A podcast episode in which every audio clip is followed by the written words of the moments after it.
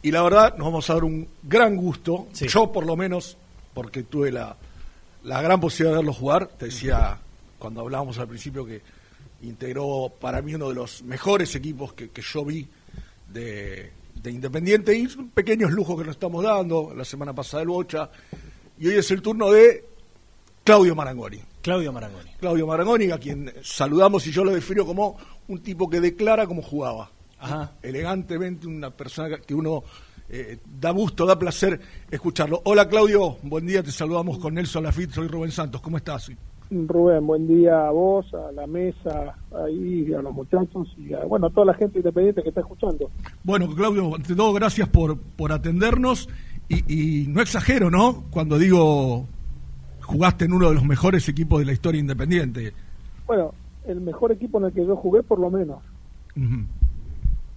Sí, en, cuanto a, compañeros, conducción, club, eh, porque todo se alineó para ser en ese momento el mejor equipo de la Argentina. Y yo te diría que, bueno, que en, determinado momento al ganar la Copa Intercontinental fue el mejor equipo del año en el mundo.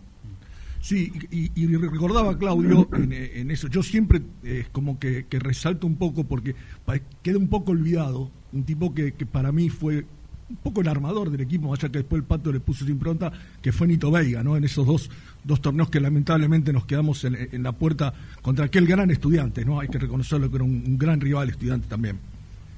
Bueno, Nito armó y el Pato le terminó de dar la última cocción eh, hay mucho mérito de Nito Veiga, mucho, y, pero se necesitaba una persona con el carácter del pato, un ganador nato, para terminar de convencer a ese equipo de que se podía ganar en cualquier lado, en cualquier momento y en cualquier situación.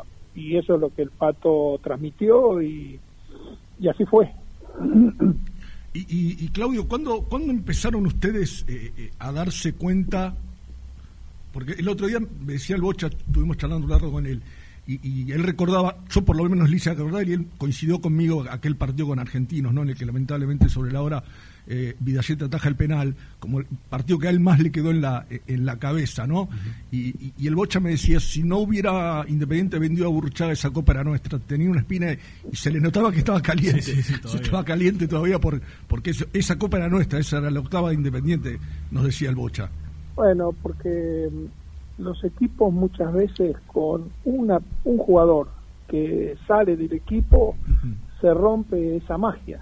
Entonces, Murruchaga era el complemento ideal de todos, era el complemento de Yut, el complemento de Bochini, el complemento mío, él sabía interpretar a cada jugador y era como un comodín que teníamos jugando en el equipo que después tenía virtudes propias, definía partidos, le pegaba como los dioses, es decir, era un crack, ¿no?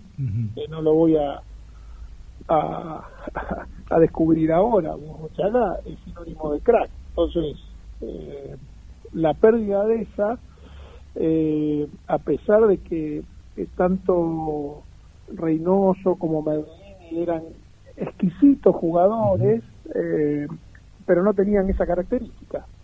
Entonces eh, el equipo lo, lo padeció en, en, las instancias decisivas, eh, no pudo sufrirlo a un luchada.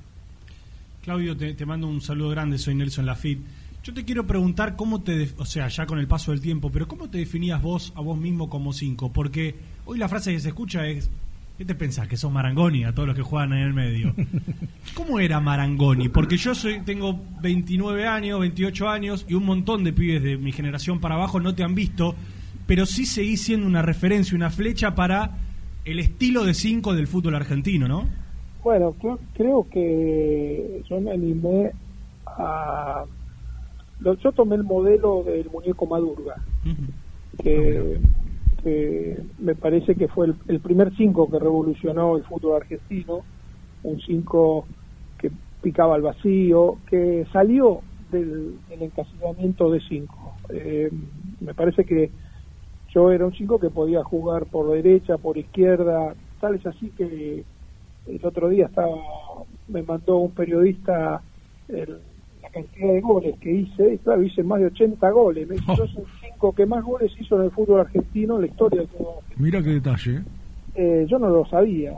Eh, y, una vez eh, Nito Vega me abrió los ojos en una definición que le preguntaron por mí y dijo, es el 5 más agresivo mentalmente para atacar. Eh, bueno, claro, eh, a mí siempre el arco, para mí el arco de enfrente siempre fue una obsesión. Y entonces yo no, no toleraba, así como Bocini no la pasaba para atrás, yo no la pasaba para atrás tampoco. Siempre, siempre, para adelante y siempre cortando líneas. Entonces, eso me parece que a la gente le, la, la, la no sé si la sorprendió o por lo menos le gustó el estilo, qué sé yo, porque yo no puedo decir que era mejor que otros cinco, ese era mi estilo, claro. pero a ver, eh, Gallego eh, es un jugador fue un jugador extraordinario, Batista fue un jugador extraordinario, eh, el negro Galván fue un jugador que, que, te mataba, entonces ese fue mi estilo, no quiere decir que, que que, yo era mejor que otro. No estoy haciendo una valoración, estoy haciendo hablando de una característica de juego. Eh, Claudio, para, para el estilo tuyo, y, el que viene después, como decís, el Checho Batista, uno puede poner a Redondo, a, Gago, eh, ¿necesitas eh, un tipo como Justi al lado? Mira, yo jugué eh, en Boca, en San Lorenzo. Es un, el fútbol es un complemento. Claro. Justi tenía un sacrificio eh, descomunal, entonces hacía esa banda como nadie. Eh, tal vez el gringo no tenía la finura de, ni de Burruchaga ni de Bochini, pero era un tipo que llegaba al gol, llegaba de arriba, picaba, eh, hacía el trabajo de relevo con Clausen, me relevaba a mí cuando yo me iba. por eso, el fútbol es un complemento yo jugué, te, imaginas, en tantos equipos que jugué, eh, cuando tenía un, volante al lado como Justi dormía tranquilo. Claro. Sentí que, cambió un poco el paradigma del, número 5, porque me gusta meterme en esto también, porque, a ver, uno ve, sobre todo a nivel mundial, no sé si tanto en el fútbol argentino, pero llevándolo a la selección, por ejemplo, hoy el 5 de la selección generalmente es Leandro Paredes, un estilo de 5 que tal vez hace 10 años no teníamos, buscábamos más un macherano. Y te lo traigo también Independiente, porque hoy Independiente forma un triángulo en la mitad de la cancha con un Lucas Romero, que uno lo considera más un 5 de marca, pero rápidamente está rodeado por dos jugadores creativos, que lo charlábamos recién, que es Domingo Blanco y Alan Soñora. ¿Crees que está cambiando un poco el paradigma de la mitad de la cancha, sobre todo en el fútbol argentino también? Sí, sí, sí, sí. Todos los todos los técnicos hoy buscan este, jugadores que jueguen. Les gusta, si tienen un 3 que marca, pero no juega, y tienen otro que marca más o menos y juega, eligen el que juega. ¿Por qué? Porque eso le da continuidad al juego, le da resolución, resuelven situaciones que antes no podían resolverlo. Eh, entonces, eh, bueno, Lucas Romero es un muy buen jugador, ¿eh? es un muy buen proyecto de, de cinco porque él corta, es rápido, quita, se multiplica y juega para adelante también. No, hoy se exige en cada puesto que técnicamente el jugador sea, desde el punto de vista técnico, superlativo, que tenga una técnica superlativa. Entonces, claro, ahorra tiempo, porque hoy hoy es todo velocidad. Entonces, si un 5 juega te juega siempre para atrás, te rebota siempre para atrás o para darse vuelta tiene que necesita tres toques y después mirar y hacer un pase de 5 metros, bueno, ese, ese jugador no te sirve ya, porque está fuera de época. Claro. Es decir, tiene que jugar todo de primera y para jugar de primera necesitas dominar la pelota, no necesitas saber, no puedes tirarla a cualquier lado claro, pasar la redonda, ¿no? Pasar a, sí, claro. a tu compañero. recién, eh, cuando empezamos la charla, Claudio, hiciste una, una referencia eh, al Pato Pastoriza. Si, si te lo pido que me lo definas, ¿qué, qué, era el Pato Pastoriza como entrenador? El Pato era un tipo que creía en la personalidad del jugador y eh, entrenaba muy bien, paraba el equipo para ganar y después eh, le dejaba, le daba la iniciativa al, al jugador, lo dejaba crear. Eh, obviamente que eh, sin faltar a ningún compromiso de sacrificio, de marca, de, entrega, ¿no? Eh, entonces vos sentías que formabas parte del, del, eh, de lo que Pastoriza armaba para el equipo. No era que Pastoriza te decía, mire, usted haga esto, esto y esto, y, es decir, que primero ponía el sistema táctico y después el jugador. No, Pastoriza ponía primero siempre el jugador, después el esquema táctico simple, era un tipo que le llegaba fácil al jugador. Y era un ganador. El pato salía, llegábamos a la cancha de River y decía, hoy, hoy le pasamos el trapo a esto. Llegaba a la cancha de Boca y no había nada, nada, nada, nada que lo atemorizara al pato. Entonces el pato era una, un tipo que había tenido mucha calle, eh, muy guapo. El pato fue un, técnico extraordinario, ¿no? De la línea de Basile, de la línea de Menotti, eh, de la línea de Pedernera, técnicos, bueno, eh, que se rompió el molde ya cuando se fueron, eh, fueron una gran pérdida para el fútbol argentino. Si, vos hablas con, con los venezolanos, eh, es Dios para ellos, porque les cambió la mentalidad, les, les, hizo ver que adentro de la cancha eran 11 contra 11 y, y, a partir de la llegada del Pato un poco empezó a cambiar el fútbol de Venezuela, ¿no? que era la 600 y se comía de 7 goles con todas las selecciones. Sí, bueno, ese era el Pato vos lo definiste mejor que nadie. Claudio, ¿qué estás haciendo hoy particularmente? Porque la verdad que nos llegan un montón de mensajes de hinchas de Independiente, eh, saludándote con mucho cariño. Pero la pregunta también es, ¿En qué está Claudio Marangoni hoy? Porque es uno de esos tipos que los querés tener cerca de tu club. Que si, si están dando vueltas, tráemelo para Independiente porque es muy valioso. Incluso mm, nos podés contar, Claudio, si esto pasó de verdad alguna vez. Hasta sonaste como, como posible eh, manager eh, para acercarte Independiente. varias, varias, varias, veces. Pero yo, desde el año 84, que me dedico a la educación deportiva y tengo mi propio emprendimiento. Hoy es un emprendimiento familiar. El complejo eh, que está allí en Recoleta, ¿no? En Palermo. en Palermo hay una parte y otra parte estamos donde estoy ahora, que es en San Isidro, que es un club que tiene cinco hectáreas y ahí hacemos todas las disciplinas, natación, tenis, eh, crossfit, gimnasio, gimnasia deportiva, fútbol, eh, gimnasio, bueno, es un es un emprendimiento que lleva más de 35 años. Por eso le dije que no muchas veces al trabajo en el fútbol profesional, porque, eh, tengo una forma de trabajar muy particular. Eh, entonces, me parece que si llego al fútbol profesional, desde el primer día me empiezo a pelear con un montón de cosas de las que no estoy de acuerdo y que tampoco le garantizo a la gente que me llama que lo que yo voy a hacer sea mejor que lo que está haciendo actualmente gente que está en el fútbol desde hace mucho tiempo. Entonces, prefiero trabajar en, en, un lugar propio donde eh, llego a la hora que llego y, determino que las cosas se hagan de determinada manera. Eh, para que ustedes se den una idea, antes de la pandemia nosotros atendíamos a 90.000 personas por mes y trabajan en la empresa más de 150 personas.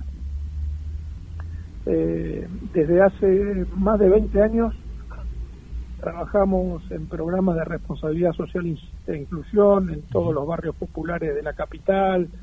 Eh, bueno, tengo un trabajo, tengo demasiado trabajo ya para la edad que tengo. Sí, porque eh, eh, es raro, va, raro, qué sé yo. Uno no, no te picó nunca el bichito por, por ser técnico, por ejemplo, ¿no? no, no o, alguna vez lo tuviste y. coordinador de infantil. ¿Para qué me voy a meter ahí? De juveniles. Mira, dirigí 20 partidos Banfield. En, el Nacional B. Bueno, la verdad que me fue muy bien. Fuiste el descubridor de Camoranesi, ¿no? claro, perdí un solo partido.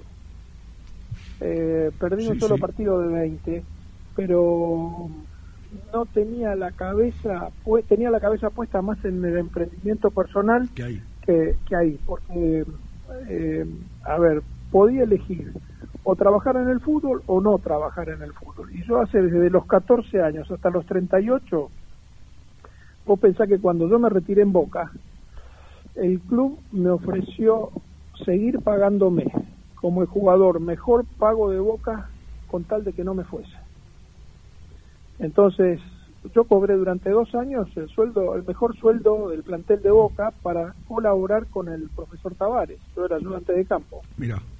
Y bueno, el enojo de los dirigentes de Boca fue muy grande cuando cuando les dije que no, que, no seguía en el fútbol.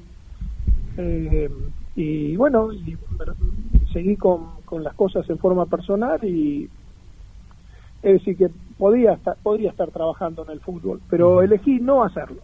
Y como, como especialista en esto que es el trabajo en el fútbol infantil, pero bueno, de manera, por lo menos por fuera de, los equipos eh, profesionales, ¿cuál es tu mirada actual y qué crees que es lo que debe mejorar para que los clubes argentinos sigan siendo una usina que saca futbolistas? Porque uno compara la Liga Argentina con muchas, incluso ahora de Sudamérica, y evidentemente cualquier jugador que sale ya se quiere ir para afuera, porque gana más, porque tiene otra tranquilidad, por, por otro estilo de vida. Entonces el fútbol argentino se ve obligado a seguir sacando chicos constantemente y a veces hasta uno ve que llegan chicos a primera división que todavía le falta un golpe de horno. ¿Cuál es la mirada que tenés vos sobre el fútbol infantil, sobre el fútbol juvenil a nivel profesional en clubes en el fútbol argentino? No, yo creo que en el fútbol infantil, en, divisiones inferiores, hay clubes que se ve que están trabajando muy bien, ¿no? Porque, por ejemplo, Vélez te saca jugadores todo el tiempo, Lanús te saca jugadores. La cantera es inagotable. Eh, y después tiene que ver mucho con las conducciones de los clubes, la continuidad de los de, la gente de divisiones inferiores, la continuidad de las dirigencias, los objetivos que se pongan, la materia prima y el ADN de los futbolistas argentinos, eso está garantizado. Eh, lo que sí, bueno, ante un país empobrecido eh, y un fútbol empobrecido, los jugadores se van cada vez más rápido. Eso es verdad. Tres partidos en primera, eh, tuviste tres buenas actuaciones y bueno, chao, te, te, vas. porque en el exterior te imaginas que un futbolista argentino muy jovencito, con 3, 4 partidos en primera, viene un equipo y te lo compra. No esperan a que ese jugador cueste 30, 40, 50 millones de dólares. Esa es la viveza de los extranjeros también, que tienen moneda fuerte ante un país que no tiene moneda. Entonces, eso se padece. Y, Claudio, e, en este último tiempo, ¿hay algún jugador que, que vos digas, este rompe el molde, hay alguno que te haya sorprendido en, esto, en estos últimos tiempos en la Argentina? Mira, a mí lo, el jugador que más me sorprendió eh, de este último tiempo fue la aparición de Romero en la selección argentina y de, de Martínez. Sí. Eso me sorprendió, después me sigue sorprendiendo el chico de, de, de Vélez, Thiago Almada, pero ya está vendido. Sí. Eh, y después no, no hay no hay mucho más, ¿eh? No, no, no sé, tendría que hacer memoria. Sabes que Independiente, a ver, está en un tiempo, yo creo, de, transición, de aparición de muchos chicos jóvenes. Quizás el más resonante, por lo menos para nosotros, es Velasco, es Rodrigo Márquez, Tomás Pozo, Juan Román Zarza, bueno, eh, Checho Barreto, muchos chicos que fueron apareciendo. Eh, ¿Crees que esto es una cuestión, digamos, que tiene que ser tomado como de Estado para Independiente, de empezar a generar y formar chicos que, que sean surgidos de las inferiores y cómo los ves a estos chicos de Independiente eh, en esta aparición en el fútbol argentino, los que te mencionamos. Mira, eh, no puedo hablar eh, específicamente de los chicos. Velasco es un muy buen proyecto de jugador. Me parece que le, tienen un técnico muy serio. Mm. Falcioni es un técnico con muchísima capacidad y que los puede ir llevando de a poco. Eh, el tema de los chicos no es la aparición, es poder mantenerse y poder desarrollarse. Entonces, equipos como Independiente necesitan eh, títulos, que necesitan hacer buenas campañas. Eh, muchas veces los técnicos no pueden esperar a las promesas y tienen que descansar en un jugador con experiencia. Bueno, River lo hace, ¿eh? River es una usina permanente, vende y, ves que mete chicos, ¿no? Mete chicos, mete chicos. Eh, Independiente no le va a quedar otra alternativa. Y yo decía el otro día, Claudio lo está haciendo Boca, ¿no? Que trajo refuerzos y hoy terminaron jugando muchos muchos chicos de inferiores también en Boca. Bueno, porque Bataglia, Bataglia los conoce. Claro, tiene esa ventaja la Bataglia, claro. Tiene, tiene, tiene esa ventaja, eh, pero Boca como, como equipo grande, como independiente, eh, los aguanta una fecha. Si le va bien, sigue. Aguanta, aguanta dos. Si le va bien, sigue. Y si pierden uno o dos partidos, que la punta se te empieza a alejar, la presión es... Eh, es impresionante. y, ahora con, la vuelta de la gente a las canchas, lo charlamos hace un rato, la presión obviamente que va a ser doble. Exactamente. Claudio, eh, yo te voy a dejar a la última, la dejé para el final porque yo te la escuché hace poquito en una charla que estuviste con, Alejandro Fantino, pero como dice Mirta, el público se renueva, hay gente que no la vio. Eh, definime qué es o qué fue para vos jugar al lado del Bocha. Eh, bueno, para mí fue una bendición porque haber podido hacer una dupla con Bocini eh, en la mitad de la cancha, eh, te imaginas, era comer caviar en cada partido, fue, fue disfrutar plenamente eh, de, del fútbol, que yo lo defino, yo defino al fútbol algo como algo parecido a esto. En una cancha soy feliz, entonces, y encima de tener esa felicidad lo tenía algo charlado. Así que te imaginas, tenía doble felicidad. Completa. Eh, así que bueno, eso eso puedo decir de esa dupla que me dio tantas satisfacciones, ¿no? Y con el paso con el paso del tiempo. Alguien me dijo una vez, ah, tiene ojos en la nuca, Bochini. En la nuca, en la rodilla, el pelado ese no sé dónde tenía los ojos, pero los pero tenía, no sé, millones de ojos. Es fantástica tu frase que, que te la escuchamos el otro día, que, que Bochini nunca te dio un pase para atrás, que vos decías, Bocha, tirala para atrás, y él decía, no, no, ¿qué te la voy a dar para atrás? Sigo indignado todavía con eso. ¿Cómo, era eso? Sí, eh, bueno, nunca. Yo le decía, Bocha, dámela, yo hago la pausa, y vos que estás apretado me la devolves, y, y ya yo después, cuando apenas vos haces, tenés el huequito, yo ya te la devuelvo te la doy, porque si la pelota es tuya, no es mía. Yo te la cuido un ratito y te la devuelvo. No, ¿para qué te la voy a dar a vos? Me decía. Como diciendo, ¿vos qué vas a producir si el que produzco acá soy yo? Bueno, pero son, son anécdotas, ¿no? Eh, después hemos metido muchas paredes juntos. Sí, el pase a Percudani tuyo en Tokio es bochinesco, te diría. ¿eh? Y bueno. Algunos se lo confundieron, ¿no? Y bueno, y bueno, eso se llama plagio. se la robé a él. Yo, yo me quería me quería también despedir con una pregunta porque para mí el tiempo cura las, las heridas y, y, sobre todo lo que hace el tiempo también es, de alguna manera en todos los ámbitos de la vida, dejarte con, con los buenos sabores de la vida. Recién hablábamos acá en la mesa y nos acordábamos sobre todo Rubén que lo pudo ver, que lo pudo presenciar, equipos maravillosos, triunfos maravillosos, conquistas maravillosas. Entonces yo te quiero preguntar si a vos particularmente si a vos el tiempo, con, en, tu vínculo con el hincha Independiente, si el tiempo curó la herida, eh, ¿cómo te llevas hoy con el hincha Independiente? ¿Qué respuestas tenés de los hinchas? ¿Cómo quedó toda esa situación después de lo que fue en, su momento tu paso a Boca, no? A ver, yo, yo nunca yo nunca me peleé con el hincha Independiente. Yo, yo nunca entiendo el amor del hincha.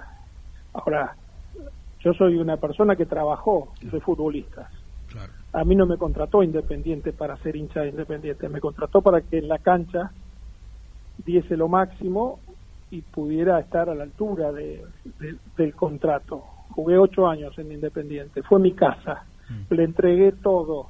No tengo ninguna deuda, al contrario, lo único que tengo son palabras de agradecimiento y de amor por Independiente. Para mí Independiente fue fue lo máximo en mi vida deportiva en cuanto a rendimiento futbolístico. Pero si yo eh, tuviese que decir que soy hincha de Independiente, estaría deshonrando el inicio que tuve en Chacarita, los seis años de divisiones inferiores. En cuatro años jugué en San Lorenzo, en cuatro años hice 30 goles. ¿Eh? Antes, de antes, antes de irme a Inglaterra, 30 goles en cuatro años. Huracán también. Después volví a Huracán, que fue el único equipo que me, que me dio la bienvenida cuando volví a Inglaterra, no me quería nadie.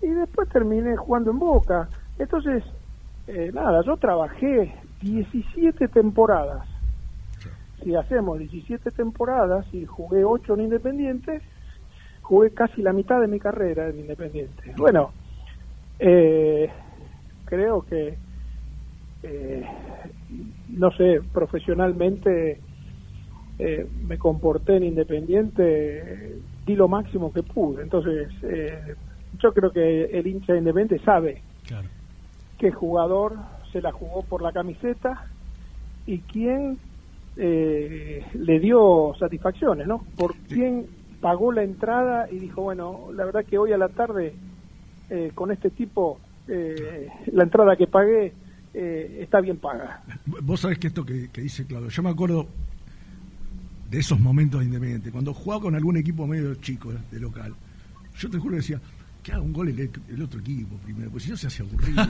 ya simplemente se ponía a ganar y el partido se terminaba. Decía, qué sé yo, que haga un gol, no sé, que haga un gol radical. Y después este, porque era eso, Independiente te daba esa tranquilidad que vos llegás, sabías que en el partido. Eh, Qué lindo eso. Tenía, que pasar algo extraño para que Independiente perdiera de local, por, ejemplo, ¿no? Bueno, en ese momento Independiente era el número uno en el fútbol argentino. Indiscutiblemente.